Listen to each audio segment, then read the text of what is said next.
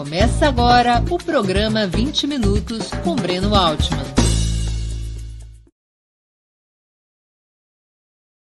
Bom dia.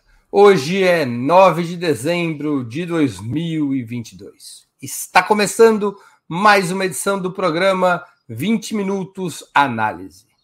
Na última quarta-feira, dia 7 de dezembro, o Congresso peruano aprovou o afastamento do presidente Pedro Castilho. Foram 101 votos a favor, seis contrários e 10 abstenções frente à moção que determinava o impedimento de Pedro Castilho.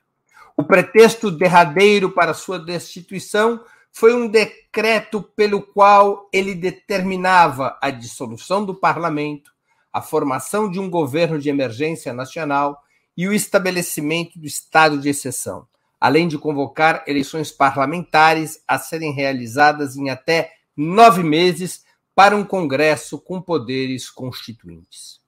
Imediatamente se estabeleceu uma guerra de narrativas.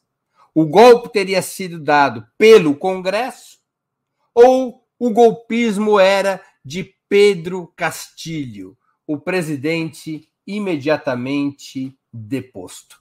Na exposição de hoje, da maneira mais sintética e clara possível, vou tentar ampliar a informação a respeito do que está acontecendo no Peru. Para simplificar a explicação, tentarei responder as principais perguntas que estão circulando entre as pessoas. A primeira delas, quem é Pedro Castilho e como foi eleito? Professor e líder sindical, ele ganhou muito destaque na greve dos professores de 2017. Filiado ao partido Peru Livre, que se declara marxista-leninista mariateguista, mariateguista diz respeito a Mariátegui, o histórico líder do Partido Comunista Peruano. Filiado a este partido marxista-leninista mariateguista, Castilho virou o seu candidato a presidente porque o líder histórico da agremiação, Vladimir Serron, governador de Junín, estava impedido de concorrer por conta de um duvidoso processo judicial. Tendo a advogada Dina Boluarte como vice, ela também filiada ao Peru Livre, Castilho era um azarão nas eleições que ocorreram em 11 de abril de 2021.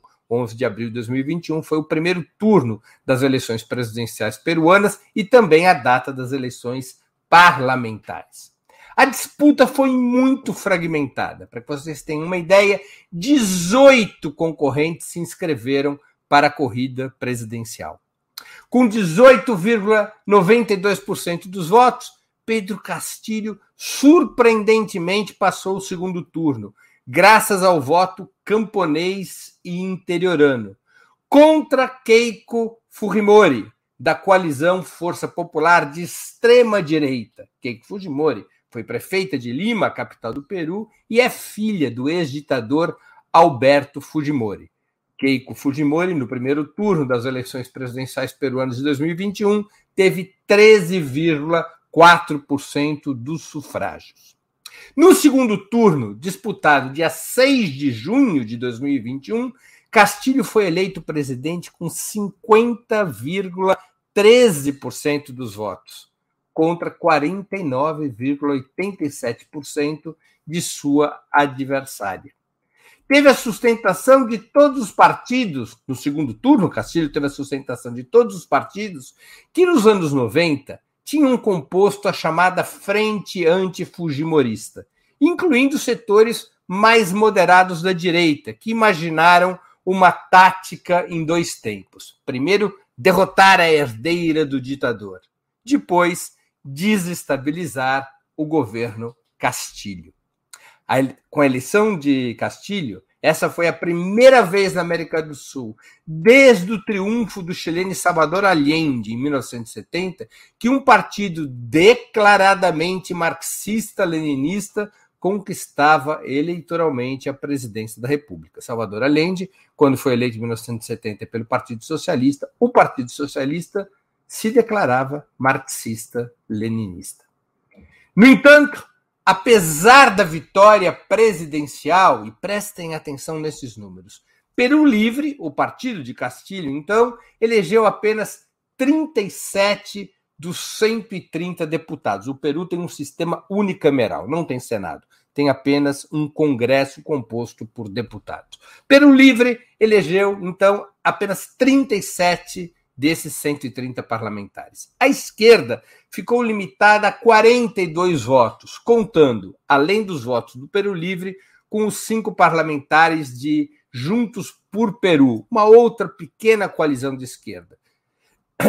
A aliança entre Peru Livre e Juntos por Peru tinha 42 dos 130 votos, e em determinadas votações podia também contar com o apoio da ação popular de centro-esquerda, mas fortemente eh, adversária de Peru Livre. Nessas circunstâncias, portanto, na melhor das hipóteses, o bloco parlamentar de sustentação de Pedro Castilho conseguia 58 dos 130 votos. A direita, unida, batia em 72 cadeiras. Mas para o impeachment presidencial seriam necessários 87 votos. É o que determina a Constituição peruana.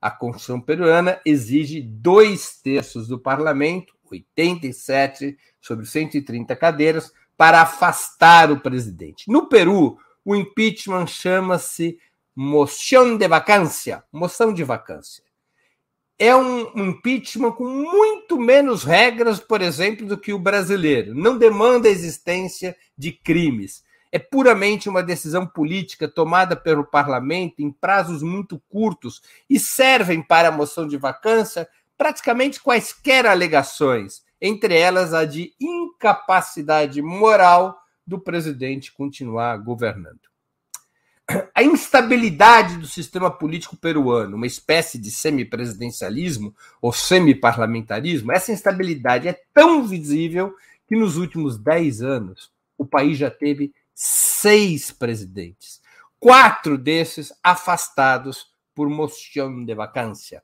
por moção de vacância. A segunda pergunta: como governou Castilho?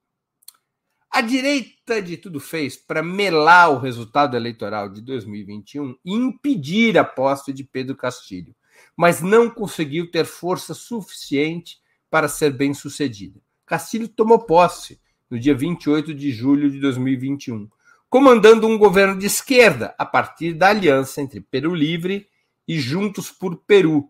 Juntos por Peru, eu já contei a vocês, é uma pequena coalizão de esquerda que é liderada por Verônica Mendonça.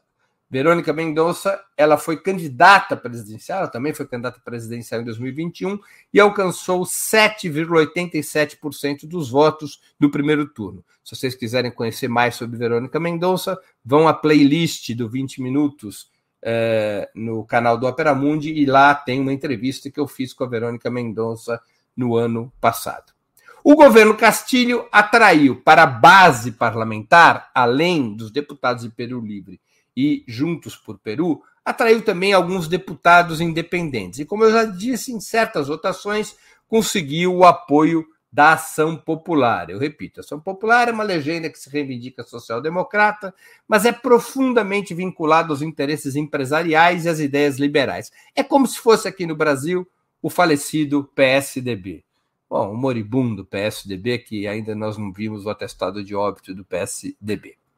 Essa coalizão que Castilho monta não durou nove meses. Estava inteiramente colapsada e rompida em abril de 2022.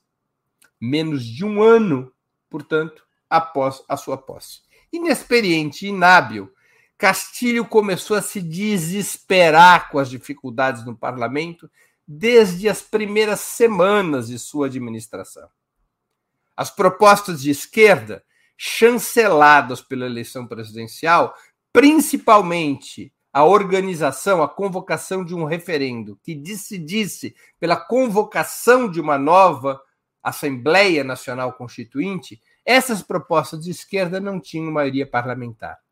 Ao invés de combinar articulação política com a mobilização dos poderosos movimentos sociais peruanos, de onde era a sua origem, o presidente começou a fazer gigantescas concessões à direita, enterrando as propostas que o levaram à vitória eleitoral e distanciando-se dos partidos de sua coalizão, até paulatinamente afastá-los do governo.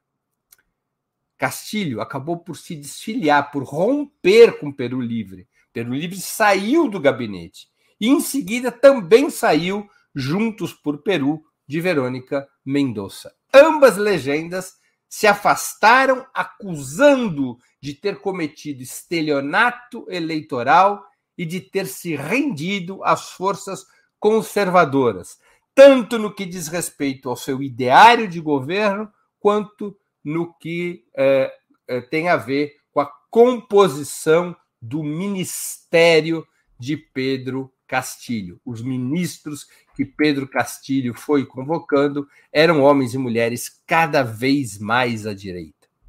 Mesmo assim, a direita não poupou Castilho. A leitura que a direita fez sobre suas concessões é de que ele estava cada vez mais fraco e isolado, com as condições para derrubá-lo cada vez mais maduras. Ao Fujimorismo e seus aliados, não interessavam, eh, não interessava manter no governo um líder sindical e popular, mesmo que ele estivesse sendo acusado de traição por seus pares.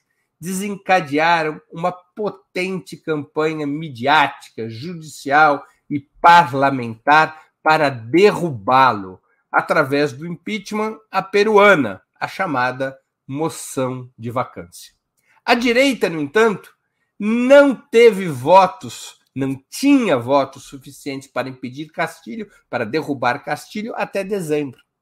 Mesmo assumindo uma posição crítica contra o presidente e tendo passado a oposição ao seu governo, tanto Peru Livre quanto Juntos por Peru votaram contra a moção de vacância nas duas vezes anteriores em que essa foi apresentada duas moções de vacância foram tentadas antes do 7 de dezembro, que marcou a destituição de Pedro Castilho. Os votos de esquerda, os 42 votos de esquerda, somados a parlamentares que continuavam apoiando o presidente, bloqueavam sua derrubada. Terceira pergunta: Como agiu Castilho contra as tentativas de golpe parlamentar? Percebendo sua situação dramática, rompido com a esquerda e cercado pela direita, o presidente buscou acionar em seu, em seu favor, prestem atenção nesse lance, uma cláusula da Constituição peruana que permitiria ao chefe de Estado e governo dissolver o parlamento, convocando novas eleições, no caso, novas eleições para o Congresso, desde que por duas vezes o Congresso tivesse negado moção de confiança ao gabinete governamental. Vou explicar como isso funciona. É o artigo 134 da Constituição peruana.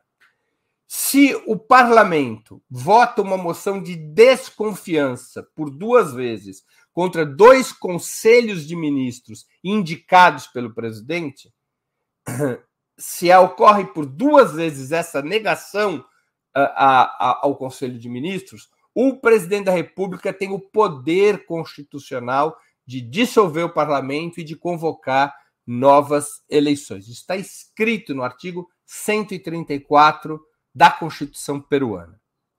Malandramente, a maioria de direita nunca formalizou o voto de desconfiança. Exatamente para evitar eleições antecipadas que poderiam recompor a base de Castilho e até reaproximá-lo dos partidos de esquerda, na busca de uma maioria parlamentar progressista. O que fazia a maioria de direita? Ameaçava a moção de vacância, obrigava Castilho a trocar seus ministros. Castilho entrou numa lógica autodestrutiva de trocar seus ministros para atender a maioria de direita, mas não ocorreram as tais duas votações formais de desconfiança contra o gabinete. A direita exerceu, derrubou seguidos gabinetes de Castilho sem realizar uma votação formal desse voto de desconfiança. Ao invés de manter a defesa do projeto pelo qual for eleito e os aliados que o conduziram ao governo, recorrendo à mobilização popular para pressionar o parlamento, Castilho ficou nesse jogo de substituir ministros e fazer concessões para aplacar o cerco estabelecido pelos conservadores. A cada passo atrás que dava, maior era a campanha da direita para derrubá-lo, incluindo locautes empresariais e sabotagens de todo tipo, incluindo mecanismos de perseguição judicial. O isolamento de Castilho foi ficando insuportável e seu comportamento tornou-se errático, perdido no próprio labirinto no qual havia se metido. No, mais uma pergunta. Castilho tentou um golpe de Estado no dia 7 de dezembro? Essa é a mensagem que a imprensa de direita busca passar mundo afora, contaminando até setores e lideranças de esquerda. O ex-presidente, desesperado, o que tentou foi um contragolpe, quando calculou que a terceira moção de vacância, convocada para o dia 7 de dezembro, dessa vez iria destituí-lo. Segundo Vladimir Serron, chefe do Peru Livre, do Peru Livre, Castilho errou na sua análise e se precipitou aos acontecimentos. Para o líder da esquerda, para o líder de Peru Livre, também essa terceira moção seria arquivada por falta dos 87 votos necessários mas Castilho estava desesperado, fez as contas, achou que seria destituído e tentou um contragolpe. O contragolpe de Castilho consistiu em considerar que o parlamento já teria negado por duas vezes uma moção de confiança ao gabinete ministerial, apesar de formalmente essa votação não ter ocorrido por manobras regimentais. Castilho agiu com base no que prevê o artigo 134 da Constituição, mas sem ter em seu favor o fato concreto que tornaria possível o decreto de dissolução do parlamento e antecipação das eleições. O fato concreto seria duas votações formais de desconfiança contra dois distintos conselhos de ministros apresentado pelo presidente de então. Era evidente que esse fato concreto, o voto de desconfiança em dois conselhos de ministros, tinha acontecido de forma encoberta, mas não seria possível reverter esse obstáculo, a inexistência da formalidade dessas duas moções de desconfiança, não seria possível reverter esse obstáculo para aplicar o artigo 134 sem contar com uma gigantesca mobilização popular sem articular uma nova base parlamentar, sem assumir compromissos com base nas propostas pelas quais tinha sido eleito em 2021, sem neutralizar setores do sistema de justiça e das Forças Armadas. Não bastava e não bastou uma canetada, como podemos acompanhar nas últimas 48 horas. Mais uma pergunta: o Congresso agiu constitucionalmente ao derrubar Pedro Castilho? Tanto quanto o parlamento brasileiro ao destituir Dilma Rousseff. Formalmente, sim. Aparentemente, todas as regras foram cumpridas, como ocorreu no impeachment de Dilma Rousseff. Mas a legitimidade dessa decisão, ela é política historicamente nula, como ocorreu no impeachment de Dilma Rousseff. As forças que agora depuseram Castilho são golpistas de primeira hora, somados a enraivecidos deputados de esquerda que não suportavam mais as atitudes, o destempero e as traições do então presidente, culminando esse destempero, essas traições, essas atitudes, culminando, culminaram com o decreto solitário de dissolução do parlamento. Registro que na votação dessa terceira moção de vacância, finalmente aprovada, Peru Livre se dividiu, com vários parlamentares se abstendo. Afastado e preso, Castilho inegavelmente construiu seu próprio destino. ao virar as costas para as ideias e forças que o levaram à presidência em 2021.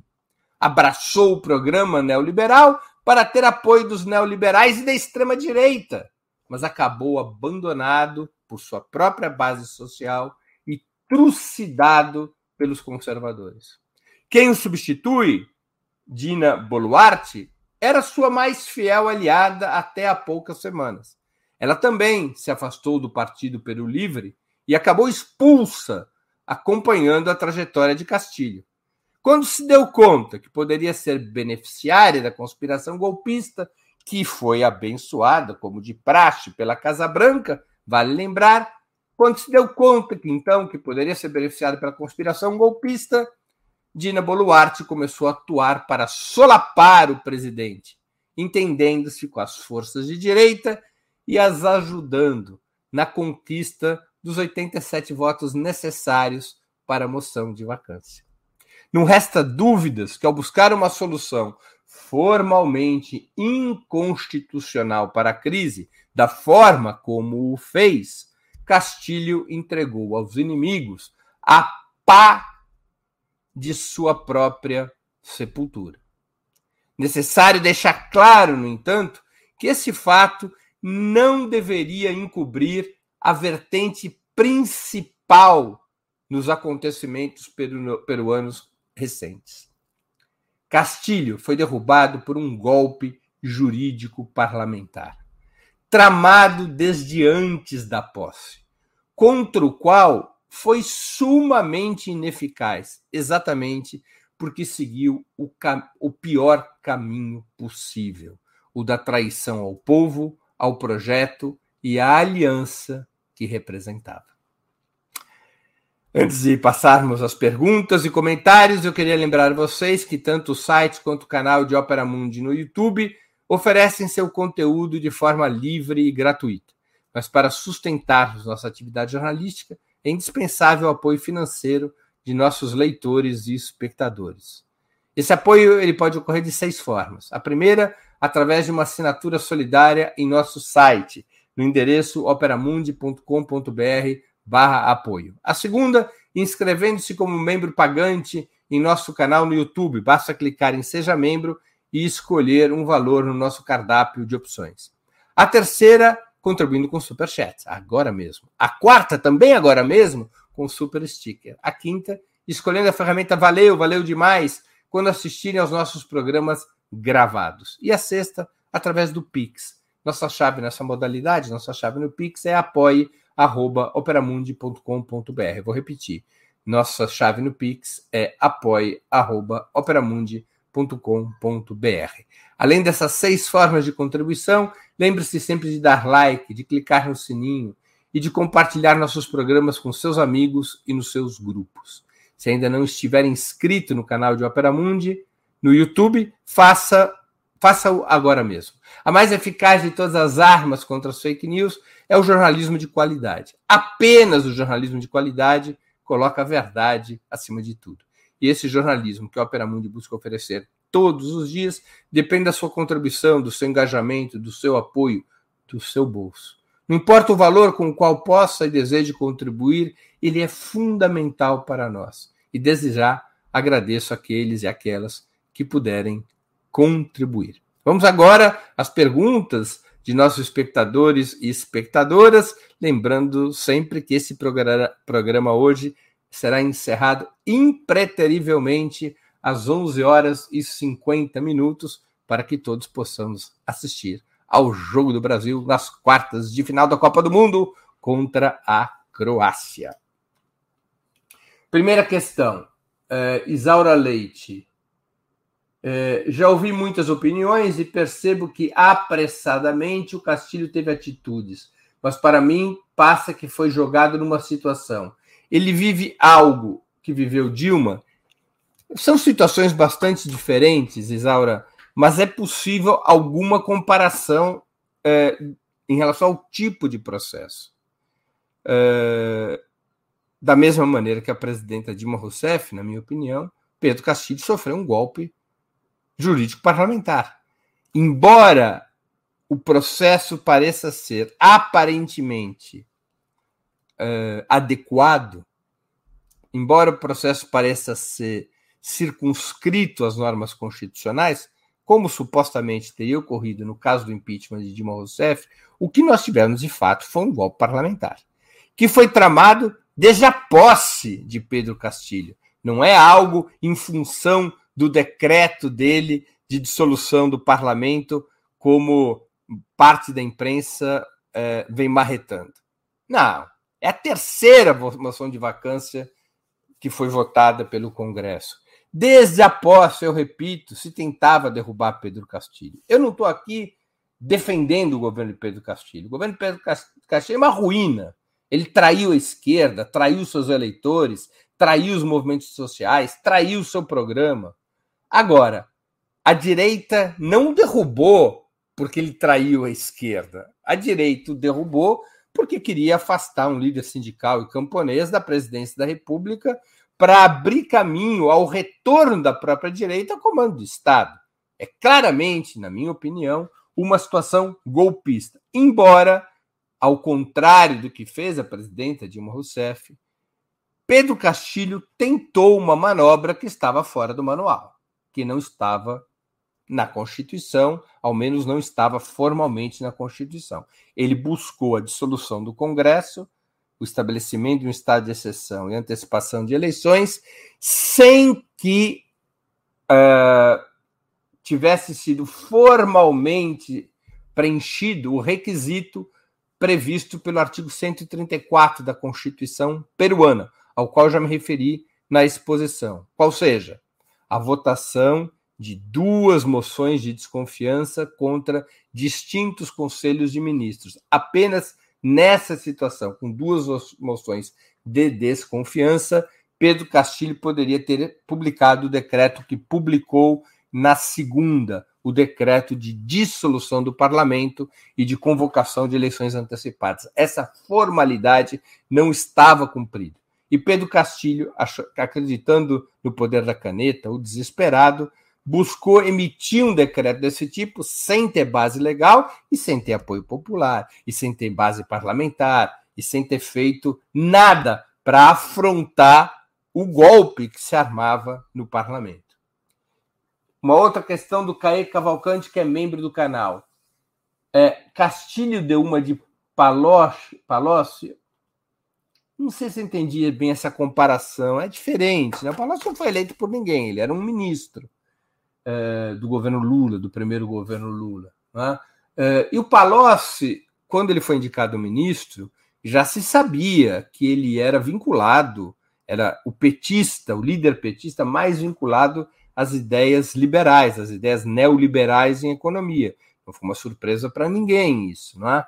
Uh, e como ele não foi eleito, não se pode acusá-lo de estelionato eleitoral. Castilho não. Castilho foi eleito presidente da República ele estava, ele foi eleito estando filiado a um partido marxista, leninista, mariateguista, a um partido revolucionário, a um partido anticapitalista. Tanto ele como sua vice, a atual presidenta, é, foram eleitos pela bandeira desse partido, prometendo medidas contra a fome, contra a concentração de renda e riqueza, uh, e essencialmente prometendo a convocação de uma nova Assembleia Constituinte para superar a atual Constituição que foi escrita durante a ditadura fujimorista. A atual Constituição peruana, ela nasceu de um golpe de Estado. Alberto Fujimori deu um golpe de Estado, um alto golpe, ele era presidente da República, ele fechou o parlamento e o poder judiciário com o apoio das Forças Armadas, com o apoio dos Estados Unidos, diga-se passagem.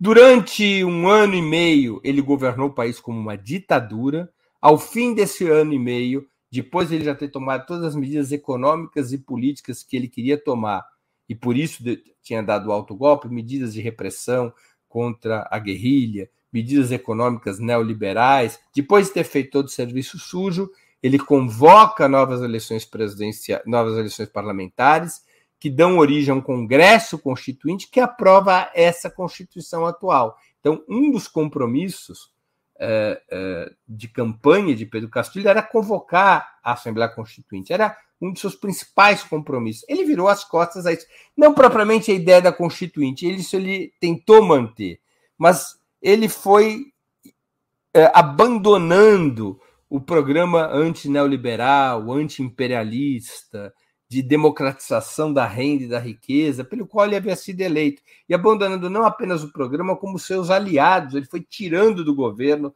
os representantes de Peru Livre, ele foi tirando do governo os representantes do Juntos por Peru, e foi fazendo alianças com parlamentares e com forças políticas de direita, tentando acalmar a direita. Então, é um percurso bem diferente da questão do Palocci, se eu bem entendi a sua questão. Zoraia Vargas pergunta: Boric vai por caminho similar, cedendo ao neoliberalismo? Olha, Zoraia, eu acho que é diferente a situação. Mas há que se prestar atenção no percurso de Boric, presidente do Chile. De fato, é um governo que entrou na lógica das concessões. Claro que o, Chile tem uma outra tradição política, a esquerda chilena tem uma outra tradição, há muito mais experiência política em Boric do que havia em Castilho. É, o arco de forças na qual, no qual se sustenta o governo chileno é mais amplo e mais sólido do que o do, o do governo do Castilho no Peru.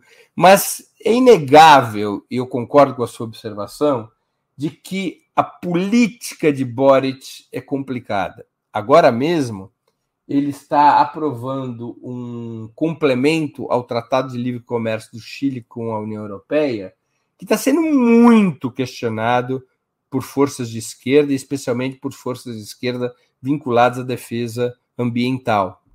Né?